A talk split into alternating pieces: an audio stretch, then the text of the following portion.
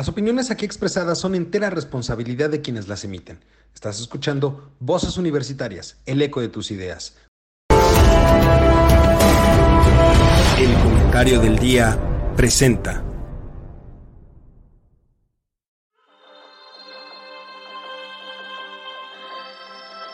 En una época donde el conocimiento y la información son fuentes de poder, se necesitan voces capaces de explicar el entorno, comprometerse con la verdad, representar el sentir de la sociedad y expresar la universalidad de pensamientos. Un espacio de análisis, opinión, debate y crítica de temas de actualidad sobre economía, tecnología, política, cultura, gobierno o sociedad.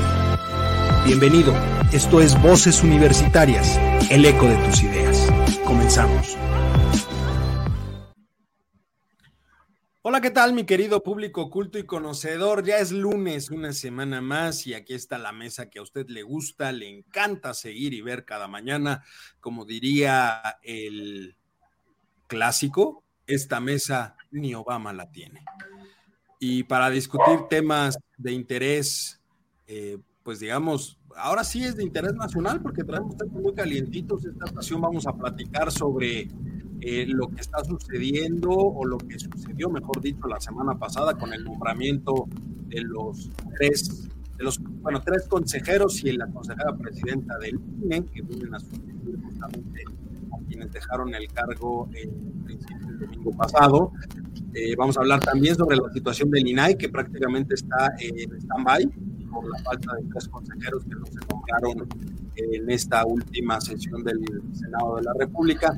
Y finalmente platicaremos también sobre lo sucedido en Ciudad Chihuahua, en donde perdieron desafortunadamente la vida 39 migrantes, una situación que inclusive ya otros países han pedido que se investigue, que se abra eh, alguna carpeta de investigación. Habrá que ver. Y para eso me acompañan mis queridos amigos, compañeros y colegas de cada semana que a ustedes les encanta escucharlos. Charlie, ¿cómo estás? Muy buenas tardes. Hola, Lelito, muy buenas tardes. Doctor, qué gusto saludarlo doctor Mario Luis Cortés, doctor Juan Araque. Es que estamos rodeados de doctores. Puros doctores aquí. Puros doctores, puros doctores. Puros doctores. Como diría también el clásico, y ni un resfriado curan los dos. Pero bueno. Así es, así es. Mi querido Juan, ¿cómo estás? Muy buenas tardes. Bien, bien, aquí me defiendo. Gracias a Dios. Mario, ¿cómo estás? Muy buenas tardes. Bien, bien, don Eduardo, muchas gracias. Ahorita me estaba acordando de, lo que decía Carlos de los doctores. Y efectivamente, en todas las películas de superhéroes, los malvados todos tienen grado doctoral. Y todos los buenos tienen maestría. Es el maestro Yoda, es el maestro este, Spinter, o sea, todos son maestros. Y en cambio, los malvados son puros doctores. Yo creo que debe haber algo, don Juan. Yo creo que no saben algo. Es muy probable. Es muy probable. son, los malos, del cuento. Pero bueno. Somos, somos los malos del cuento.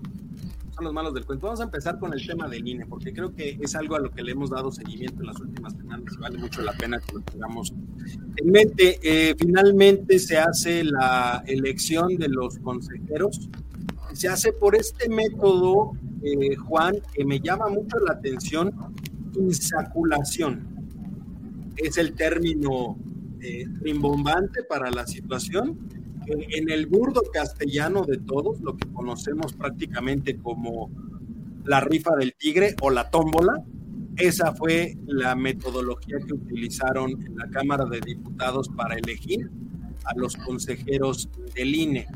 Eh, antes de eh, pasar a los posicionamientos de cada uno de ustedes, me gustaría que veamos un par de videos muy rápidos. El primero de ellos, la despedida de Lorenzo Córdoba en la última sesión que presidió el Consejo General de Línea y la reacción de Andrés Manuel al nombramiento de los, de los consejeros.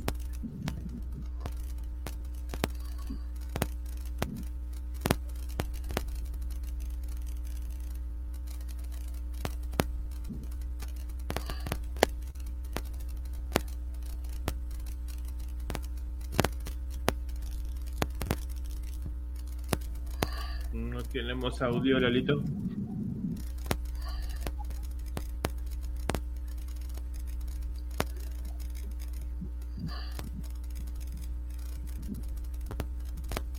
No importa que no tengas, no tenga audio. No, ah, perdón, no se escucha. Pero, tiene al que hace las señas para los sordomos. A ver, denme, denme un segundito.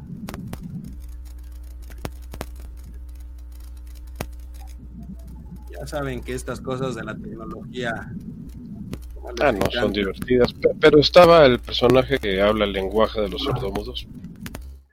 Ahí podemos entenderle.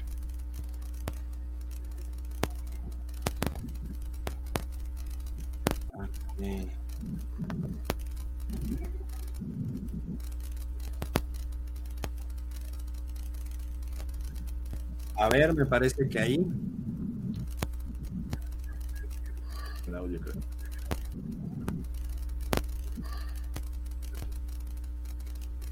Me parece que ahí, Charlie. no, no están grabadas en la memoria. Las que permanecen, perdónenme, grabadas en la memoria de aquellos a quienes sirven, porque les han dado dignidad, el respeto y la certeza que merecen. Ese es, sin duda, el caso del INE. Quienes laboramos en una institución tenemos una obligación y un compromiso, entregarlas mejor de como las recibimos.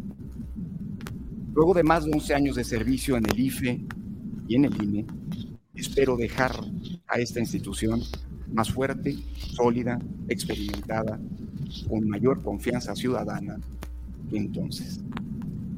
Les toca a ustedes, compañeras y compañeros del INE, continuar fortaleciendo y defendiendo a una institución clave para la existencia, garantía, salvaguarda y recreación de nuestra democracia. Nunca olviden que esa tarea, en esa causa, no están solos. La sociedad mexicana, en su diversidad y pluralidad, la que ha sido la auténtica constructora de la democracia en el país, está y estará siempre con ustedes. Muchas gracias, estimadas y estimados colegos, colegas, colegas y colegos.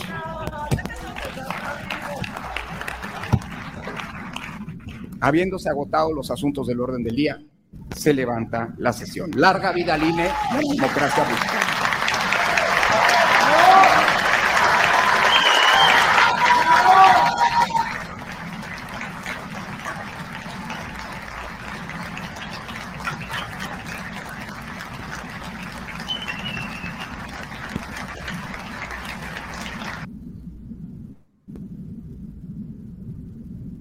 Pues ahí lo tienen, esa fue la despedida, la última parte, digamos, del, discurso de despedida de Lorenzo Córdoba. Llama mucho la atención, a mí me llama mucho la atención que dice, eh, y quisiera empezar con esta parte, Juan, es deber de los funcionarios entregar una institución más fuerte de lo que se recibió. Y sin embargo, no ha habido institución más golpeada en los últimos años que el INE. ¿Cómo la ves? Pues eso es cierto, ¿no? Pero lo que no estoy de acuerdo de alguna manera es que la cuestión esta de que él deja, eh, digamos, la institución más para que sea más fuerte, así entendí yo a futuro, pero pues yo creo que es todo lo contrario, ¿no? Va a ser más fuerte, pero ya en otros términos, en términos de lo que es el partido oficial, que no es precisamente lo más deseable, ¿no? Pero sabemos cómo va a quedar ese asunto si acaso está un poco desvirtuado esto porque, digamos, lo que se estaba peleando era que no quedaran cinco gentes de, Morena, ¿verdad? Sin embargo, pues sí quedó la Taide, que al parecer es mi paisana, no sé, y por ahí corría el rumor de que no tiene la licencia, y no precisamente de conducir, sino de profesiones, no sé que haya, que haya sido verdad eso o mentira, por otro lado, pues este, se puede decir una más que no sé si gana la oposición, porque los dos que están ahí este, son también de tendencias, este, digamos, de, Morena también, o son ajenos a Morena, no los, no los, no los conozco yo por su trayectoria, no alcancé a escuchar. Ahorita, ahorita más adelante vamos a, pasar, me gustaría que veamos los perfiles de los, de los cuatro que quedaron, los tres consejeros y la consejera presidente. que de hecho ahí es información que Mario consiguió y creo que vale mucho la pena que, la analicemos. Pero antes de eso, este, Mario, Charlie, yo quería preguntarles, pues finalmente Lorenzo se volvió un contrapeso político y mediático del régimen actual. Eh, durante esta sesión, por ejemplo, el representante de Morena en el Consejo General atacó, y también la representante del Poder Legislativo, atacaron ambos a los consejeros salientes, diciéndole inclusive a Lorenzo Córdoba que su gestión debería de pasar, pero al basurero de la historia. ¿Cómo ven eso? Don Mario, adelante. Pues básicamente, sí yo escuché las versiones de los dos representantes de Morena, el del Poder Legislativo y el que está frente al DINE. Y sí, fueron muy ofensivas, muy fuera de tono, el estilo, ahora sí, mañanero de, su jefe.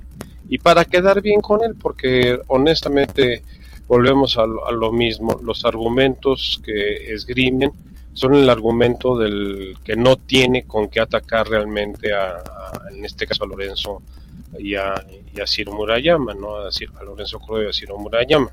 Inclusive el secretario de Gobernación se ha dedicado toda la semana y lo volvió a ratificar el día de hoy que van a iniciar investigaciones en contra de, Lorenzo, de Ciro y de, y Edmundo Jacobo para poder castigar a los malos funcionarios públicos que fueron.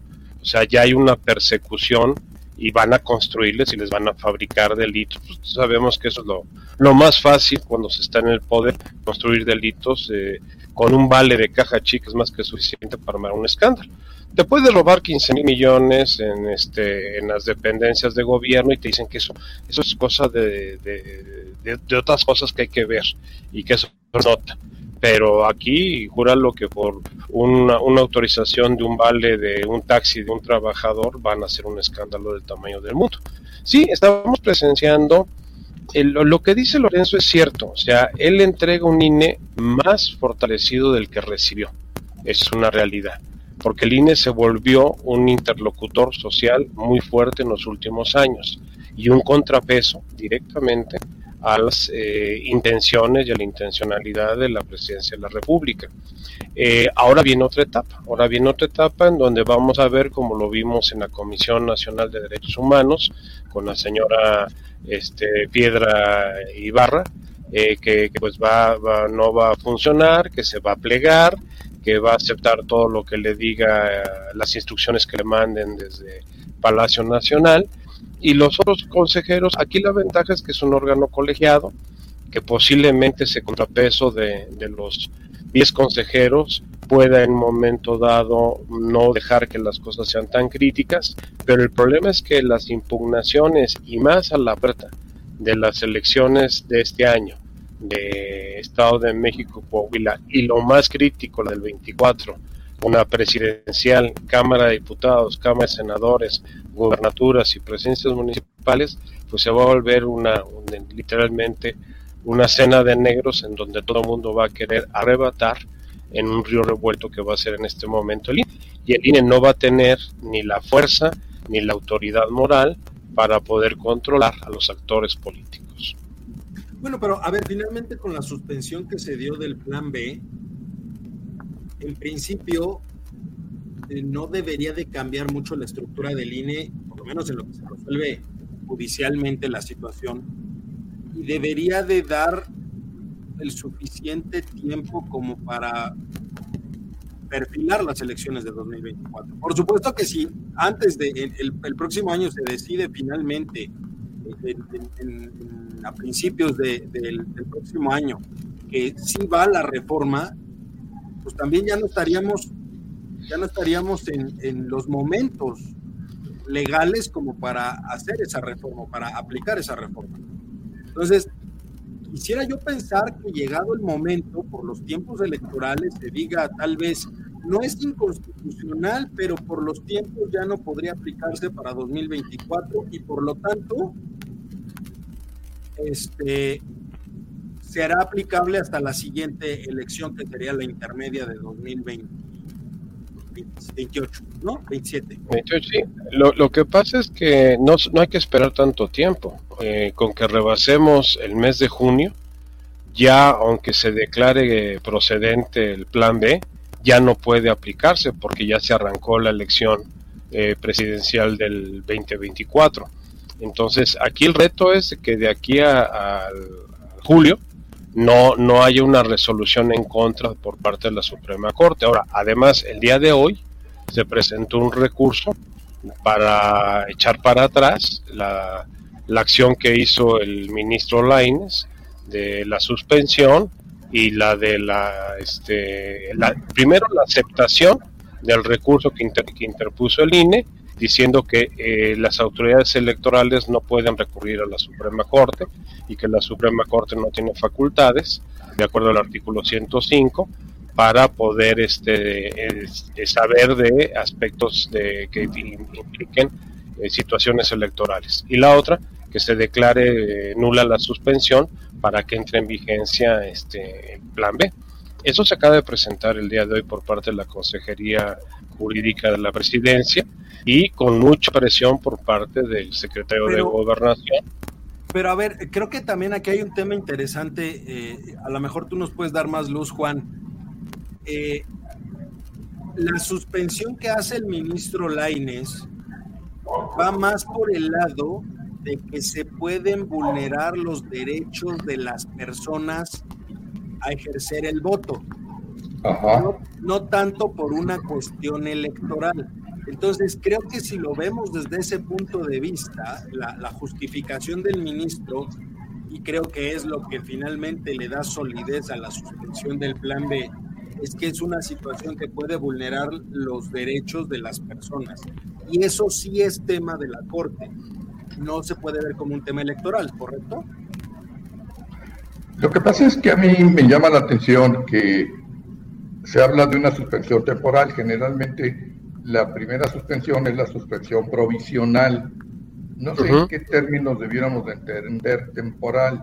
Temporal indefinido o temporal definido. Y ustedes creo que estarán de acuerdo conmigo porque, bueno, le cambiaron de nombre y, y a esperar, desde luego, lo que pueda ser todo caso, la suspensión definitiva o la, o la resolución definitiva. No queda muy claro, con todo respeto para el, para el ministro Laines, qué quiso decir con eso de temporal en cuanto a este, cuestión de una suspensión temporal, porque eso es la primera suspensión que se otorga invariablemente, o definición o suspensión en todo caso, ¿de qué tipo? a, mí me, de repente se me hace bolas el engrudo ahí con esto, como que no logro. Suspensión por tiempo indefinido. Por eso, pero es temporal, al fin y al cabo es temporal. O provisional también, como se le conoce. O provisional. No es la definitiva. No, no es definitiva. No es definitiva. Claro. es, es, provisional o temporal mientras se discute el fondo del asunto y para evitar el perjuicio de terceros, de afectados por esta decisión, por eso se, se toma la, eh, la acción de hacer una suspensión temporal. Pero vamos al punto que tú decías. El ministro Laines habla del derecho electoral de los ciudadanos. Bueno, pues entonces ahí sí hay materia de corte. En cuestiones electorales, aunque sean los derechos de los ciudadanos, estamos hablando del tema electoral. Entonces recordemos que los abogados son magos para la interpretación de las leyes y, de, ponerlas de acuerdo al, interés que persiguen. Una cosa es la, verdad real y otra es la verdad jurídica. Pero, pero sí se dijo que eran derechos electorales considerados como derechos humanos. Sí, pero que pertenecen al ámbito electoral. Y ahí es donde entra la discusión. Sí, eh, no, no creo que los, la, consejería jurídica de la presidencia sean tan brutos. O sea, estoy de acuerdo que tienen que cubrir los caprichos al señor presidente. Bueno, bueno, a ver, a ver. brutos sí son. O sea, no vamos a, engañarnos. porque si alguien ha metido la pata, ha sido la consejería jurídica de la presidencia. También hay ah, sí, sí, definitivamente. Y desde la época de Julio Scherer, ¿eh? Y desde la época de Julio Scherer. Exacto. Entonces, no dudo que, que finalmente, yo personalmente creo que se las van a tirar ahí. O sea, cualquier juez Además, estamos en una coyuntura más política que eh, judicial. Y ya una vez que uno de los ministros se ha ido con una cierta línea, se sabe perfectamente que puede haber la, que la presidenta de la, de la Corte y otros ministros pueden irse en el mismo sentido, pues prácticamente es marcarle línea a los, a los jueces y magistrados de las demás salas. Dudo mucho que alguien se lo vaya a echar para atrás. Pero ¿qué, ¿qué pasa en el supuesto? ¿Qué pasa en el supuesto de que la actual presidenta del INE, porque ya tomó protesta hoy a la una y media de la tarde, la actual presidenta del INE retire el este el recurso, decida retirar el recurso? Iba a meter un recurso el INAI, ¿no? El INAI trae, otro, o sea, no, y aparte la Cámara de Diputados trae otro, eh, la Cámara de Senadores trae otro. O sea, hay varios, pero ¿qué pasa si la, presidenta dice, saben que esto no tiene sentido, es algo nada más dilatorio y, se decide que se retira la, la, este, el recurso? ¿Qué va a pasar ahí? Esa, esa parte va a estar muy interesante, pero este, ahora sí que por, por, vía, por vía de mientras, ¿no? Por vía de mientras, me gustaría que veamos los perfiles de los cuatro consejeros electos. Eh, porque creo que, creo que vale mucho la pena que tengamos en consideración ese tipo de, información para saber quiénes son finalmente los que llegaron y si la posibilidad que tú marcas es viable o no. ¿No? Entonces, por ejemplo, aquí tenemos a Arturo Castilla Loza. Él es uno de los que fueron electos. Él se venía desempeñando como asesor de la presidencia de la Sala Superior del Tribunal Electoral del Poder Judicial de la Federación. Sacó 75 de 100 puntos en la evaluación documental y en el examen 70 de 80 puntos. Eh,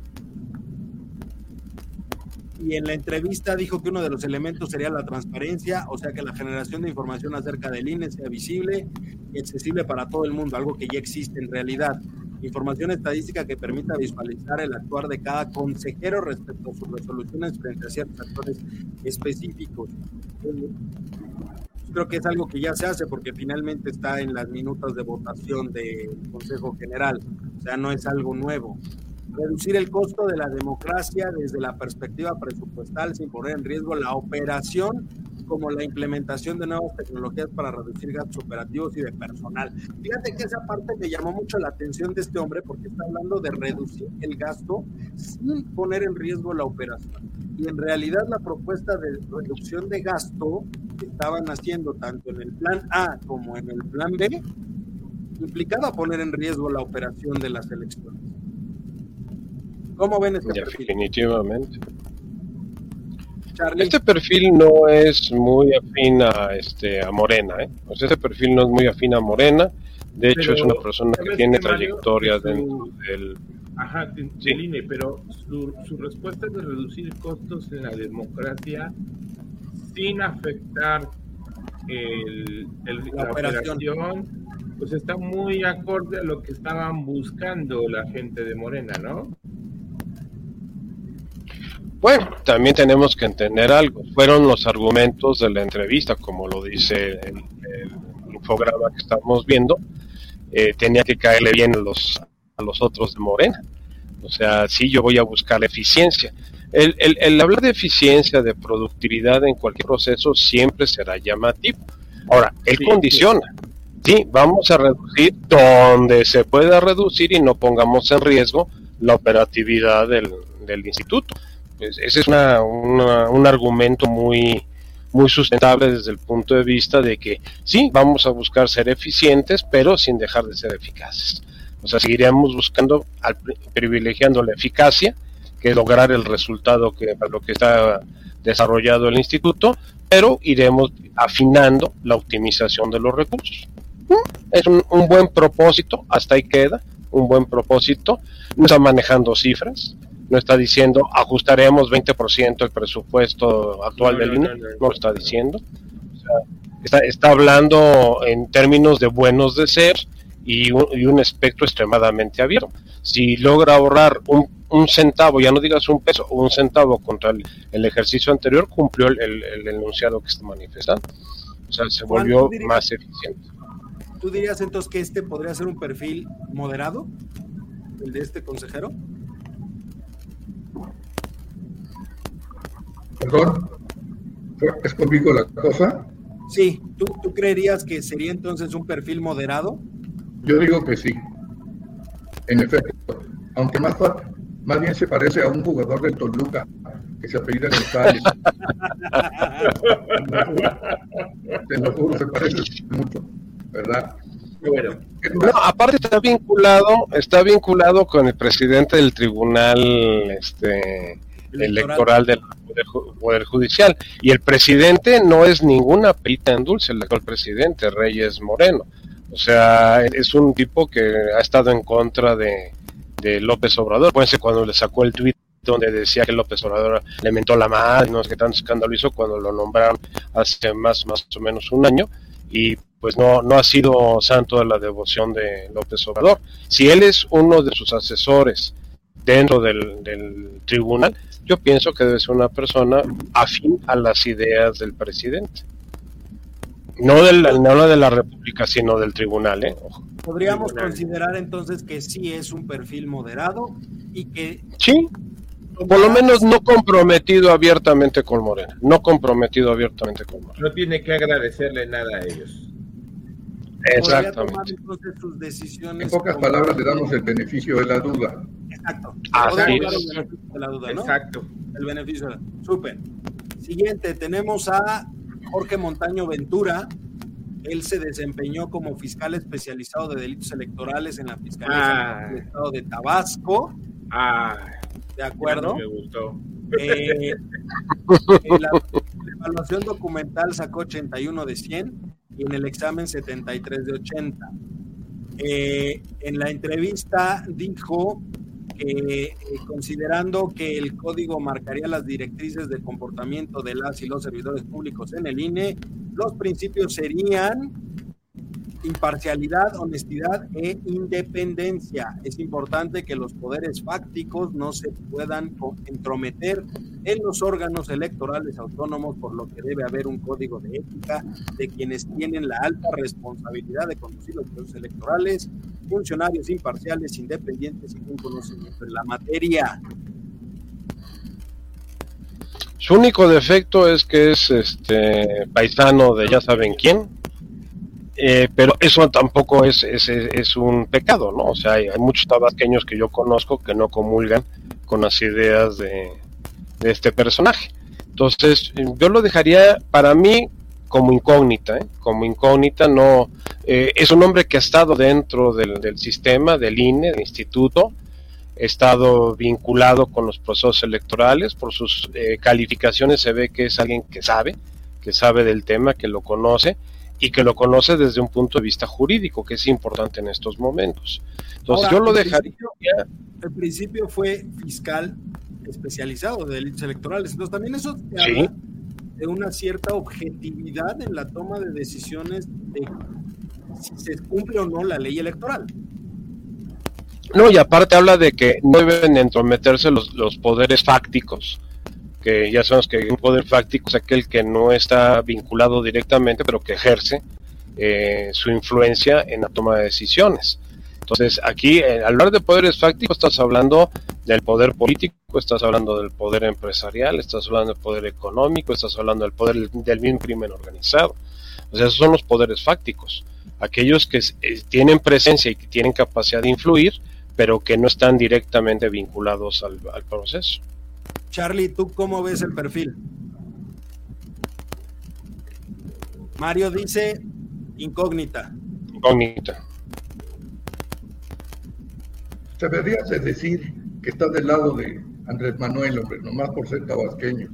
Nada más por ser. No, yo conozco a mucha gente de Tabasco que alucina a este personaje, a Andrés Manuel. a ver, a ver, es que no, no, efectivamente hay algunos que, los lo alucinan, pero no hay que quitar también el dedo del renglón de que muchos de los tabasqueños que hoy están en el gobierno han llegado por deberle algo a Andrés Manuel. Pero en el caso de estos personajes ya tenían carreras propias mucho antes de que López Obrador fuera presidente. Este, este es el caso. De Jorge Montaño no llegó eh, porque él lo haya designado él. Estos consejeros ya estaban laborando en el INE y nada más nos están eh, dando su, este, una promoción. Exactamente, su espacio. Su espacio. ¿Qué dices, Charlie? Incógnita, le das el beneficio de la duda. Híjole. Igualmente. Yo también le daría, no el beneficio de la duda, para mí sí es una incógnita, porque es Tabasco.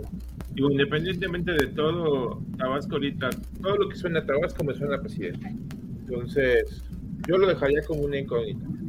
Juan, ¿para ti incógnita también? Por eso, como lo, digamos, es que desafortunadamente a todas las gentes, por un lado, que es paisano del presidente, independientemente de cualquiera de las, consideraciones, yo no le daría, digamos, una situación, digamos, de, de, moderado. Él va a votar, o en todo caso, va a estar a favor de Andrés Manuel. Punto. Por alto, el regionalismo vale luego. Súper. Siguiente perfil tenemos a Rita Bel López Veneces. Vences, perdón, López Vences. No es parienta mía, que, que, que quede claro, aquí no hay conflicto de interés. Ella se venía. ¿No es, presidente de, ¿No es pariente del presidente? No, no, no, gracias a Dios, no. este Eduardo sí, es sobrino. nosotros somos de López. Pero nosotros somos de los López bien de toda la vida de Hidalgo. no de los López mal de toda la vida de Tabasco. Pero es, de los Hidalgo que colinda con Tabasco. No, no, gracias a Dios no. Pero bueno, tenemos aquí a, la consejera electoral del Instituto Estatal Electoral y Participación Ciudadana de Oaxaca. Obtuvo 85 de 100 en su evaluación documental, 60 de 80 en el examen. Me parece de las más bajas que obtuvo. En más bajas. ¿No? En la entrevista dijo que propondría ser un puente de comunicación y de escucha para saber qué se ha hecho en otros municipios sin imponerlo, sino retomando experiencias previas que tomen en cuenta los procesos de las comunidades y acompañando de forma empática a las mujeres. Creo que tiene un discurso bastante regional por su propia formación. Eh, me gusta el tema de las mujeres porque creo que la representación electoral eh, en las mujeres, no la paridad electoral, la paridad de género, sino la representación eh, ha sido importante en los últimos años. Pero, híjole. No estaríamos aquí incurriendo en algo de, a lo mejor voy a comentar una estupidez, pero de, este, ¿cómo se llama? De compensación de género, de géneros. Género, dos y dos. Cuota de género. Cuota de género. Pues mira, examen no es así que digas, wow. En, en, el INE siempre ha habido presencia femenina, o sea, de hecho ahorita eh, una de, uno de los consejos que sale es una mujer, o sea, salen tres varones y una y una mujer. Entonces, no no creo que sea por cuota. Aquí realmente, pues, y, y en, la, en la quinteta eh, no, pues había puras mujeres, era una quinteta también de puras mujeres. o sea, aquí, tiene que ser mujer a fuerza de una, de una u otra forma. Yo, yo vería aquí un perfil también moderado, porque trae una experiencia interesante del, del, Consejo Electoral de Oaxaca. De, Oaxaca. Eh, para mí sería, creo yo, un perfil moderado. No sé ustedes cómo vean. Sí, No se le, no se le ve vínculos de afiliación. que, este sí me gusta, digo, a pesar de, que no tengo un examen, eso no siempre avala que se pasó, no, a lo mejor se puso nerviosa, pero eh, me agrada porque viene de Oaxaca. Y Oaxaca es uno de los estados más complicados en etapas de elección. Eso es muy cierto. Eso es muy cierto. Entonces, creo, creo, que ella puede aportar muchísima experiencia para situaciones de este, este tipo, para pues poder tomar esas decisiones. Finalmente ahí está prácticamente la mitad de los municipios, ¿no, Juan? En Oaxaca. Sí. ¿Cómo, ves, ¿Cómo ves el perfil de esta mujer? Igual, le doy el beneficio de la duda, ¿no? Creo que trae buen, creo que trae buena escuela regional y eso puede ayudar mucho en el resto de los municipios, en las elecciones para el resto de los municipios, ¿no? Entonces, vale la pena. Hasta ahorita tendríamos dos con el beneficio de la duda y uno que es una incógnita. no sabemos bien para dónde va a jalar. Y finalmente, de la nueva consejera presidenta del INE, que es Guadalupe Tadei Zavala, que se venía desempeñando como consejera presidenta del Instituto Sonorense de Transparencia, Acceso a la Información Pública y Protección de Datos Personales. Sacó 77 de 100 en la evaluación documental y 65 de 80 en el examen. Eh, votó particular en contra de la maestra María Esther Azuela Gómez como integrante del Consejo Técnico Electoral y en la entrevista dijo que es necesario replantear los programas implementados por el área de educación cívica del INE, es necesario aterrizarlos en prácticas locales y retomarlos desde la educación secundaria o medio superior, canalizando todos los ejercicios de educación cívica a ese grupo de población en conjunto de las autoridades educativas. Creo que se metió más el tema de educación que el electoral. A mí no me parece que tenga un perfil muy adecuado para estar ahí, además de que tiene una relación específica y muy cercana con funcionarios de la 4T. No sé ustedes cómo lo vean, pero yo creo que este, este en específico perfil está totalmente hecho al modo de la 4T. Y ojo, hay que ser sinceros, el presidente del Consejo General del INE tiene un poder muy específico en cuanto al ejercicio de recursos y nombramientos dentro del propio instituto en los números no anda tan bien, ¿eh? Tiene 67 de 100 y luego en 65 de 80. Así que dijera su Yuyuy que lumbrera es, como que no, pero bueno, también habría que ver que viene Sonora, pues bueno, no por este, cuestiones regionales en lo que a mí corresponde, pues, está por ahí apoyada por, por Alfonso Durazo, ¿no? Entonces, eso. La, la cananea, doctor con la 4T, ¿no? También, y con Andrés Manuel. O sea, no, es prima hermana del 4T. ¿Prima hermana de quién? Es, es prima hermana del superdelegado de Sonora. Fíjate. Y su sobrino, el hijo de este personaje, es el que nombra director del Litiomex. O sea, la familia sí está muy vinculada con la 4T y siempre han estado en el ambiente político. Ahora, déjame decirte una cosa. Cuando fue presidente Valdés y cuando fue presidente Luis Carlos Ugalde, pues tampoco el Consejo los dejó hacer lo que quisieron. ¿eh? De hecho, por eso se fueron presidentes de corta vida este, dentro de, del, del IFE en aquella época, no del INE, del IFE. Hasta que llegó Lorenzo y Lorenzo sí estabilizó la presidencia, pero las presidencias de Luis Carlos Ugalde y, de Valdés, que siguió después de Luis Carlos Ugalde, no, no fueron eh, la fuerza, ni el temperamento, ni el liderazgo que tuvo Lorenzo. Esa es una realidad. Ahora vamos a ver cómo se desempeña este señor. Pero también había una situación ahí que creo que es importante. Eh, las atribuciones del entonces IFE no se parecen a las atribuciones que tiene el INE. Lorenzo llegó junto con la creación del INE propiamente. No, llegó mucho antes. el, INE, tiene apenas cuatro años, cinco años de que se cambió. al final del sexenio. Al final del sexenio de este Peña Nieto. Por eso, pero le tocó a Lorenzo ya la presidencia. Ah, sí, no, ya era presidente, él era presidente del IFE. Él, él, él, él tuvo su presidencia en el IFE y después transitó al INE, pero él, fue elegido presidente en el IFE. Entonces, bueno, el IFE tenía menos, bueno, tenía más contrapesos por los organismos estatales. Mm, sí, no, ¿eh? Sí, no, o sea, ahí lo que pasa como, como en toda organización, el perfil del, de la persona, el liderazgo que tenga esa persona, va a ser el sello de la, de la administración. Entonces, aquí en el caso, sí es una dupla eh, entre Lorenzo y Ciro, y eso es una realidad. Nunca había sido tan protagónico el Lorenzo, en Ciro, Lorenzo, Ciro y Jacobo. y Jacobo. De hecho, e, e, ellos impusieron el segundo periodo de, Jacobo, del mundo Jacobo. Eso lo, impusieron hace tres años y impusieron que, continuara este el mundo Jacobo como este secretario ejecutivo del, del INE. Entonces, eh, tampoco son peritas en dulce, o sea, tampoco hay que idealizarlos. O sea, también eh, respondían a, su línea de pensamiento y a sus propios intereses, como lo demostraron cada vez. Que coincidimos con ellos es diferente.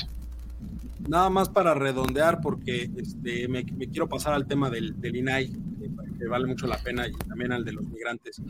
Eh, tenemos de los cuatro perfiles, entonces dijimos uno en duda, dos este, eh, se les da el beneficio Aparentemente imparciales. ¿no? Imparciales y uno totalmente ligado a la 4T, que sería la presidencia. La presidencia.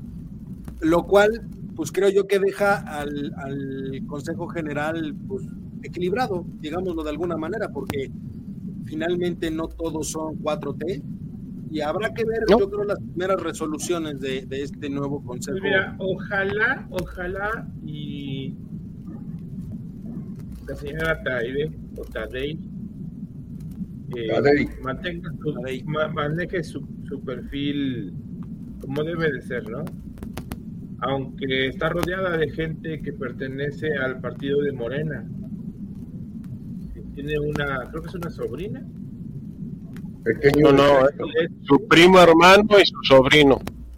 Hija del delegado de bienestar, diputada local por Morena en el Congreso de Sonora. Miren, yo, yo yo siento lo siguiente, yo creo que finalmente, después de los cambios que hubo en la cuestión de las cinco mujeres y demás, estuvo bien como se llevó a cabo el sorteo. Digo, de lo menos, lo peor, digamos, de peor a lo menos, con la cuestión esa de la tómbola, pues bueno, le dieron transparencia, por decir algo. Entonces yo estaría de acuerdo en ese sentido. No hubo por ahí mano negra ni mucho menos. Yo, yo lo veo bien la verdad, en conjunto. Super, pues pasamos a. No, si hubiera habido inclinación fuerte, hubiera sido este Berta María Alcalde, que era lo que platicábamos en el programa anterior. O sea, los dados estaban muy cargados hacia ella si hubiera sido inclinación. Y aquí hubiera estado peor el escenario, el escenario hubiera sido mucho peor. Yo creo que de los escenarios que se manejaban, este es el menos malo, no el mejor. Es el menos malo de los escenarios. Es el menos malo, de acuerdo totalmente. Pero bueno. Súper, pues si les parece pasamos al tema del INAI porque me interesa mucho. Eh, el instituto queda prácticamente en stand-by, no puede sesionar en términos legales porque no tiene el quórum necesario para hacerlo. Es algo que no es nuevo en la 4T, ya pasó eh, en, la COFESE en algún momento, eh, cuando no se nombraba la presidencia de la COFESE ni a los consejeros que hacían falta para hacer el quórum. En este caso, pues en términos de, lo que sucedió en el INAI, pues finalmente este, sucede lo mismo. Vamos a ver nada más de volada este, lo que sucedió en la Cámara de Senadores en este caso, porque creo que vale mucho la pena que lo tengamos en consideración eh, para, para tratar de entender un poquito qué es lo que sucedió. Que por, por cierto, ahí sale nuestro querido amigo Monreal diciendo, tratando de... Ante la falta de acuerdos para nombrar a los comisionados del INAI, el Senado de la República fue escenario de confrontaciones entre el bloque opositor y la mayoría parlamentaria. Senadores del PAN, PRI, PRD, Movimiento Ciudadano y el Grupo Plural exigían que se subiera el dictamen aprobado el lunes en las comisiones de Transparencia y Justicia para nombrar a uno de los tres pendientes. Hay varias resoluciones judiciales que le obligan a este Senado de la República a resolver en consecuencia y con el debido respeto para el senador Eduardo Ramírez. Entendemos quizá la incapacidad para ponerse de acuerdo. Pero la ley obliga y estamos obligados judicialmente a resolver ese asunto. Si no lo hacemos, caerá la responsabilidad en la Junta de Coordinación Política y en la mesa directiva con una sanción de carácter judicial. Los senadores del bloque de contención afirmaron que hay falta de voluntad política para sacar el acuerdo. Es una irresponsabilidad que quieran dejar sin funcionar a ese órgano tan importante para la ciudadanía y para el adecuado funcionamiento de nuestra democracia.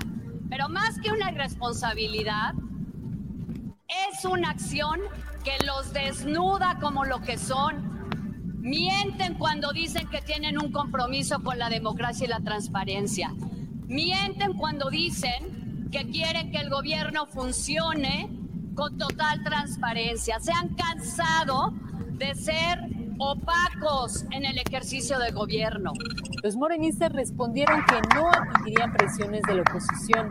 Nosotros como mayoría legislativa no nos hemos puesto de acuerdo.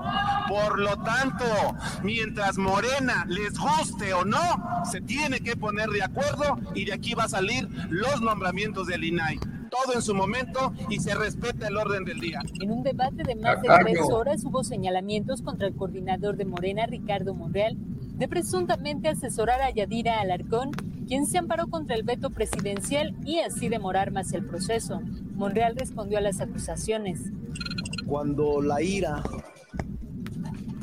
cuando el resentimiento se apodera de las personas, no hay límite la razón no hay forma de que sea escuchada. No hay forma. La irracionalidad se apodera de las personas hasta de las más lúcidas. El presidente de la Junta de Coordinación Política afirmó que están dispuestos en Morena a encontrar un acuerdo y aprobarlo lo antes posible. Verónica Macías, Heraldo Media Group. Pues ahí está. Eh, Juan, tu amigo Monreal, pues como siempre, entre azul y buenas noches y muy tibio, ¿no?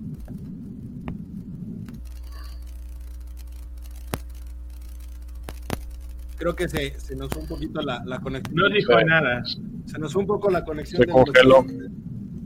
Sí, este. Sí, se congeló. bueno. Este, pues básicamente estamos viendo, a, a mí se me hace ¿qué te diré? Mm, bufónico escuchar al representante de Morena diciendo que ahora se aguantan, se fastidian hasta que nosotros quedamos. Y cuando nosotros tomemos la decisión es cuando se van a nombrar los consejeros. Como diciendo, tenemos el poder de la mayoría y lo vamos a ejercer en el momento que nosotros consideremos que tiene que ser.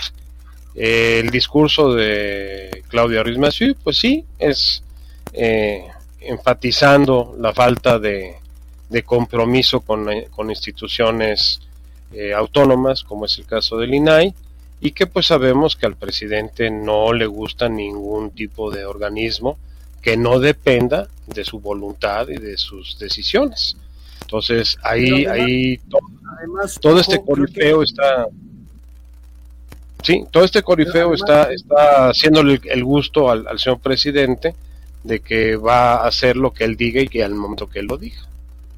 Pero además creo que esto tiene una cuestión, o sea, sé que no le gustan los organismos autónomos al presidente, pero no solo no le gusta el organismo autónomo, el INAI, sino lo que representa el INAI que tiene que ver con la transparencia.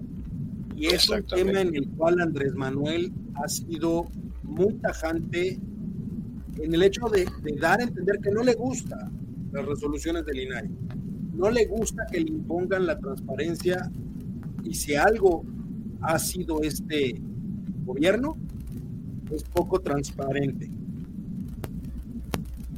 Sí, muy opaco en todas sus decisiones. Y si analizamos que el brazo derecho operador del actual gobierno es Sedena, y Sedena siempre se ha caracterizado por ser totalmente opaco, en el manejo de la información y de la rendición de cuentas.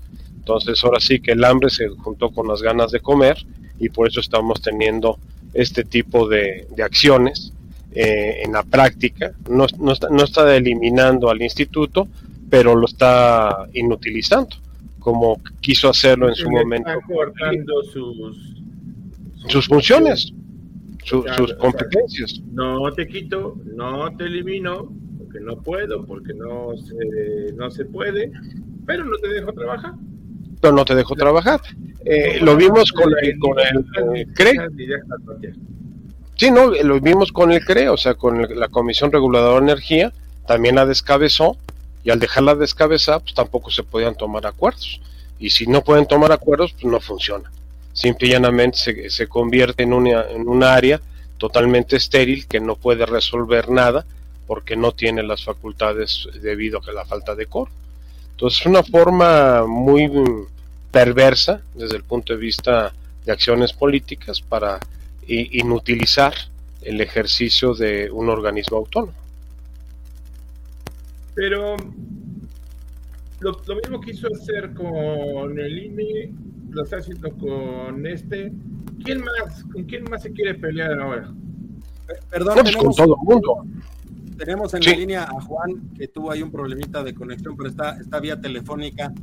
Este, Nada más, doctor, preguntarte, decía Mario eh, con justa razón, que al presidente no le gusta, a Andrés Manuel no le gustan los organismos eh, autónomos y también por eso creo que la línea de Morena ha sido, pues vamos a detenerlo lo más que se pueda, ¿no? Pero también el hecho de que se trate de el organismo autónomo de transparencia, creo que le pega más a Andrés Manuel, ¿no?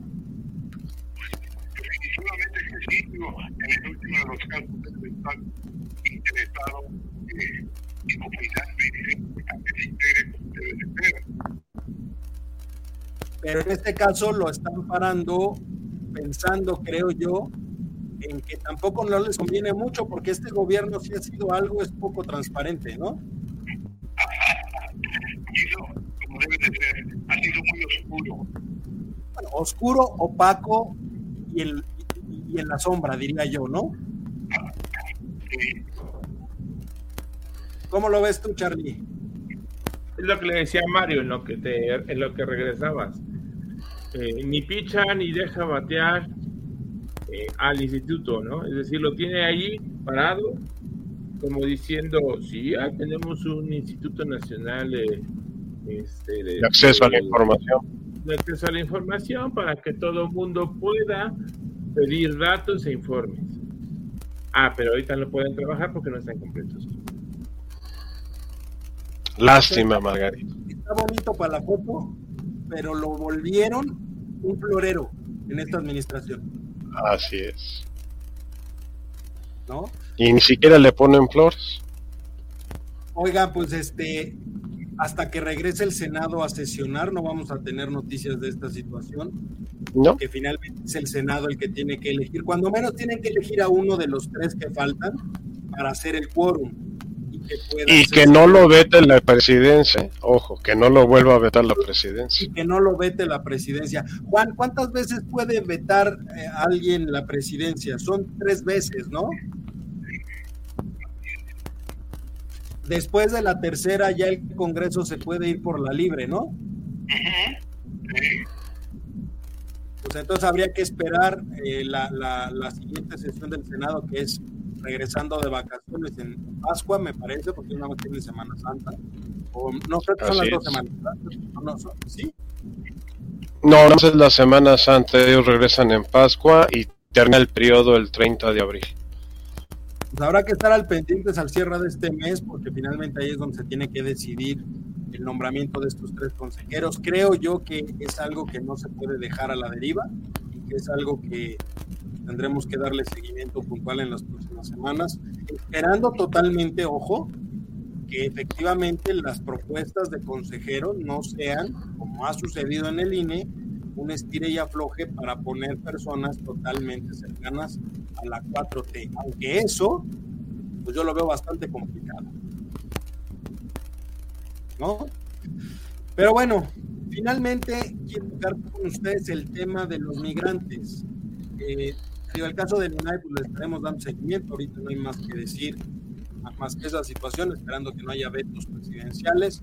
Pero en el caso de las eh, de, lo sucedido en Ciudad Juárez, 39 migrantes murieron. Creo que la situación en la cual se dio el, la, Ya son 40. Perdón, Don Eduardo, ya son 40. el día de hoy falleció otro. El día de hoy falleció otro. 40 personas, 40 migrantes fallecidos.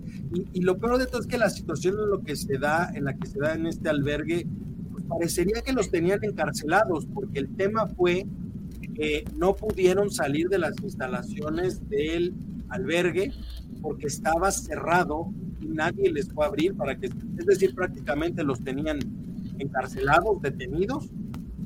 Estaban, a ver, te explico, porque hay un video y hay un video que circula en redes sociales.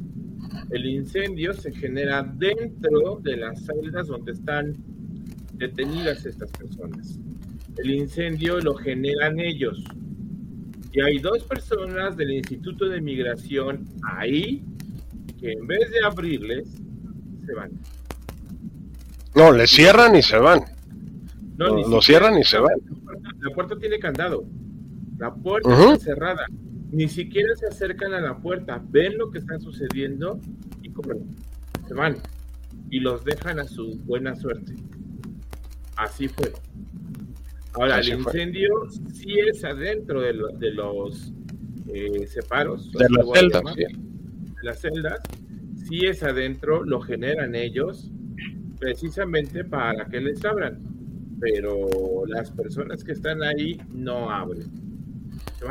Juan, ¿de quién es la responsabilidad? ¿Del Instituto Nacional de Migración o de quién es? Es una responsabilidad más larga que la 40, porque, digamos, están involucrados el secretario, el secretario de Derechos Humanos, el secretario de Gobernación, bueno, voy a ir en orden jerárquico, el secretario de Gobernación, el secretario de Derechos y el director yo lo sé, yo no sé, y luego he tratado de explicar por qué mencionan a, este, a, a, a Marcelo, caso por la de pero Marcelo no tiene que ver ni con la contratación del, del famoso del albergue, ni con la designación, digamos, de la Comisión Activa nada, pero sí, si van a darle golpes, ahí te van a dar un buen a, a Marcelo. Pero bueno, para mí los tres son responsables. Entonces es el director general del instituto, el subsecretario de Derechos Humanos y el secretario de Gobernación.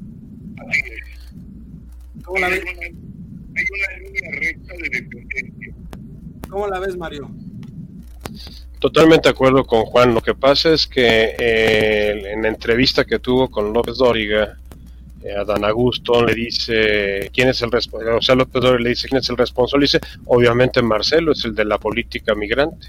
No, no, una cosa es la Secretaría de Relaciones Exteriores y el Canciller analizando la política migratoria a nivel de estados, de gobiernos este, de otros países, y otra cosa es la política interna, operativa, que es responsabilidad de la Secretaría de Gobernación. Entonces aquí, ahí lo que quiso hacer Dan Augusto fue aventarle, como lo hizo Claudia Chembur con el problema del metro, aventárselo también a Marcelo y dijo, pues aquí también va para Marcelo, como si Marcelo fue el que recoge todas las pelotas del béisbol, ¿no? O sea, pues no. Entonces, Marcelo por eso ni se ha inmutado ni ha dicho nada, ¿no? Pues, eh, eh, el Instituto Nacional de Migración depende, como bien lo dijo este en este momento eh, Juan, de la Secretaría de Gobernación, que ahorita tienen un subsecretario de Derechos Humanos que es este Encinas, Alejandro Encinas, y que tenía que estar también metido en esta, en esta situación de haber resguardado los derechos humanos de estas personas. Ahora, sabemos que esos albergues, entre comillas, no es otra cosa más que prisiones, y vamos a llamarles preventivas, para que los indocumentados que ingresan a un país, pues no, no puedan desperdigarse por todo el territorio, sino tenerlos concentrados ahí hasta que se define cuál es su situación legal, ya sea que se les deporte a su país de origen o se les permita continuar hacia, hacia en este caso hacia Estados Unidos. Sabemos que esto se recrudeció a raíz del gobierno de Trump, no solamente con López Obrador, sino desde el final del gobierno de Peña Nieto, que fue uno de los temas más críticos, el tema del muro, que fue uno de los este, elementos de la campaña de Trump, viene con, en, función de eso, y que además el, fenómeno de la migración a nivel mundial, pues es una consecuencia de la desigualdad económica y de la falta de gobiernos realmente eh, sensibles a la problemática de sus sociedades. Porque si vemos de dónde procede la mayor cantidad de migrantes, pues países que están en situaciones muy complejas desde el punto de vista económico, político y social. O sea, de Venezuela, de El Salvador, de Guatemala, de Honduras, eh, algo de Colombia, o sea, los países que están en mayor situación, ¿por qué no nos llega gente de Uruguay, de Paraguay, de Argentina, de Brasil, de Chile? Vamos, de Perú, con todos los problemas que tiene Perú, ¿por qué tiene que ser este grupo de países? ¿Mande? No, Argentina te los, te los exporta, pero como ejecutivos de empresas. O sea, eso, eso sí, igual Brasil. Brasil y Argentina tienen mucha expulsión de, de migrantes, pero de muy buen nivel, eh, en posiciones interesantes en las empresas. Argentina tiene una problemática económica muy interesante. Digo, tendría razones como para expulsar migrantes y aún así no lo hace. Pero la ventaja que tiene Argentina y ha tenido Argentina desde la época de Perón es que los argentinos comen. Y mientras la población coma, o sea, tienen pan y tienen carne.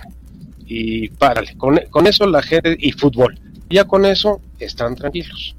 O sea, por eso no ha habido tanto éxodo de argentinos de, de, estas características. No, hay que ver a la gente que está llegando de Venezuela, la gente que está llegando de Nicaragua, la gente que está llegando de Guatemala, de Honduras. Eh, eh, las ves en calidad de que dices, estos sí están de veras de que prefieren morirse en el, en el trayecto y sufrir lo que sufren, porque de veras es un viaje de terror lo que están haciendo.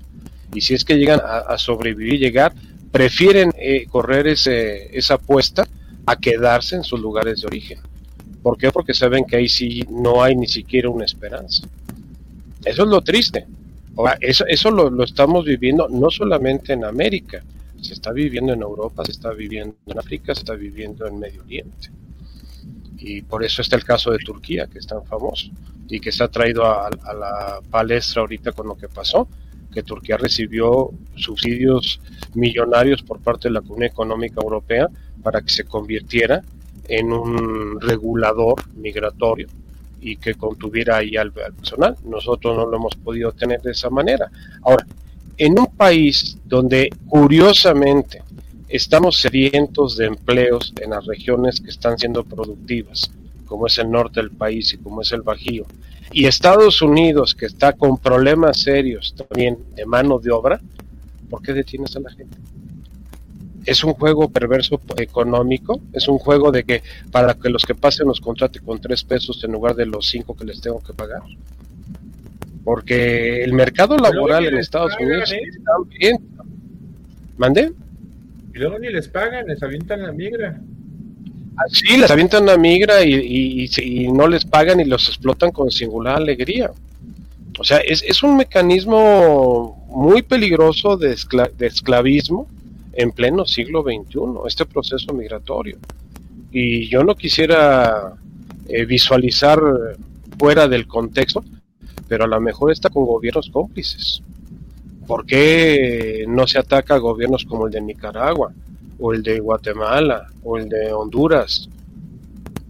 ¿Por qué no? ¿Por qué no? El mismo Venezuela, porque se le ha tolerado desde Chávez y ahora con Maduro, y que se han convertido en grandes expulsores de su propia población para tener esa mano de obra buena, bonita, y ya no digamos barata, regalada. Es, es un tema que, que ojalá, ojalá pongamos realmente interés en, en, ver cómo se puede resolver eh, desde el punto de vista, insisto, no solamente de la migración social, sino de la situación económica y política que esto implica. Y que tiene que haber un proceso de redistribución de riqueza. Un primer paso, ya con esto me gustaría cerrar el, el, programa de hoy, pero un primer paso también sería la descarga de responsabilidades aquí en México. Como bien mencionaba Juan, tenemos tres responsables directos, que es el director general del Instituto Nacional de Migración, el subsecretario de Derechos Humanos y el secretario de Gobernación. Sabemos perfectamente que no van a tocar ni al subsecretario. No va a pasar nada. Pero pues valdría la pena que exista algún señalamiento Ya, ya hay la respuesta, Eduardo. Hoy en la mañanera se anunció que se va a formar la Comisión de Derechos de los Migrantes y de Pobladores Extranjeros, en la cual va a estar a cargo el padre Alejandro Solalinte. Entonces, este, eso se anunció ya, ya el padre Alejandro Solalinde, que es el capellán de Palacio Nacional, es otro de sus títulos que tiene, este, se va a hacer cargo de organizar esta comisión y a, voz propia en la entrevista que le hizo Ciro Gómez Leiva en la mañana, eh, van a desaparecer al Instituto Nacional de Migración, porque fue algo perverso que creó Carlos Salinas de Gortari en un gobierno neoliberal declaraciones de hoy en la mañana en el programa de Ciro Gómez Leiva. Entonces ya tienes la respuesta. ¿Alguna reflexión final? Ah, y es bien triste ver a um, tanta gente que quiere ir por su sueño americano, que lo único que quiere es dinero para su familia. Trabajo. y trabajo, trabajo, bueno, me refiero en ese sentido, trabajo y dinero para sus familias tengan una mejor vida, que, que no pasen lo que ellos. Y eso es lo único que quieren, es buscar una mejor manera de vida y mira cómo la encuentran. Mira lo que les pasa. Y, y, esto nada más es una lucecita al final del túnel, porque ¿cuántos desaparecen en ese camino? ¿Cuántos desaparecen en la bestia? ¿Cuántos mueren en el camino? ¿Cuántos son asaltados, violados, vejados? Asesinados. Es, es, muy triste, muy, muy triste toda esa situación y que nosotros como país tengamos ese tipo de, de instalaciones y no tengamos ni siquiera un, respeto, un tantito de respeto por los derechos humanos, ese me hace inaceptable. Juan, una última reflexión. Creo que aquí lo que diría también es, finalmente son 40 vidas las que se independientemente de si sean migrantes, nacionales, extranjeros, 40 vidas. A mí se me hace que Biden le dé una preparación a.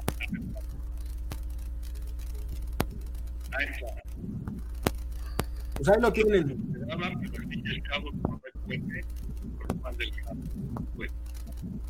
La vida de los migrantes que parece un valor para nadie, ya no digamos al del valor, a pesar de que se le pasó el alma y el, las las no tengo muchas talentas de todas las matanzas que de las de las de, las si no le duelen los países que le va a doler los de otros países, solamente que lo haga por los otros países que tampoco interesa escuchar que trabajan al que parece pues ahí lo tienen, ahí lo tienen, es algo complicado. Creo que pues también tendremos que esperar a las próximas semanas para ver qué está sucediendo, qué decisiones se toman respecto si va a haber alguna investigación, si hay alguien señalado o no. Pero pues creo que lo más importante aquí, repito, son 40 vidas que se perdieron 40 familias, eh, en algunos casos que están llorando sus familiares. Pues bueno, eh, creo que vale la pena la investigación, creo que vale la pena los responsables. Como bien decía Mario, como bien decía Charlie, como bien decía Juan, tratar de solucionar de fondo el problema, porque no basta con encontrar el responsable, sino hay que tratar de evitar llegar a este punto. La única forma de evitarlo pues va a ser tratando el problema de fondo. Pero por vida mientras, híjole, el tiempo es ingrato. Les agradezco muchísimo, este, Juan, eh, Charlie, Mario, les agradezco muchísimo como cada semana estemos aquí platicando de estos temas, pero sobre todo le agradezco mucho a usted que nos ha permitido estar una vez más con este rato de reflexión con ustedes. Les deseo un excelente cierre de lunes excelentes vacaciones, aquellos que están de vacaciones, Santa Pascua, eh, disfrútenlas, si toman, no manejen, si manejan, no tomen, eh, disfruten a la familia, disfruten las vacaciones, todo con medida, nada con exceso, Lo único con exceso que puede tener usted permitido es ver voces universitarias. Nos vemos, nos escuchamos la próxima semana. Cuídense mucho, les mando un abrazo. Excelente cierre de lunes. Nos vemos. Un abrazo a todos. Excelente semana. Oye, oye, ¿te gustó la emisión? Entonces, no te la puedes perder la siguiente semana. Y recuerda que puedes escuchar este y otros programas en nuestra página oficial, comentariodeldia.com y en las plataformas de Spotify, Apple Podcast y Amazon Music. Suscríbete y síguenos de cerca en todas nuestras redes sociales. No olvides darle me gusta.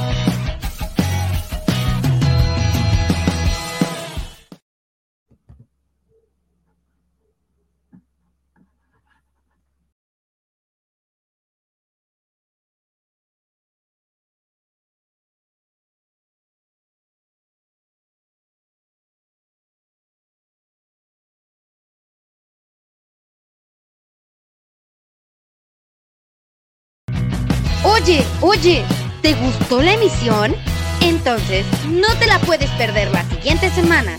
Y recuerda que puedes escuchar este y otros programas en nuestra página oficial, comentariodeldia.com y en las plataformas de Spotify, Apple Podcast y Amazon Music. Suscríbete y síguenos de cerca en todas nuestras redes sociales. No olvides darle me gusta.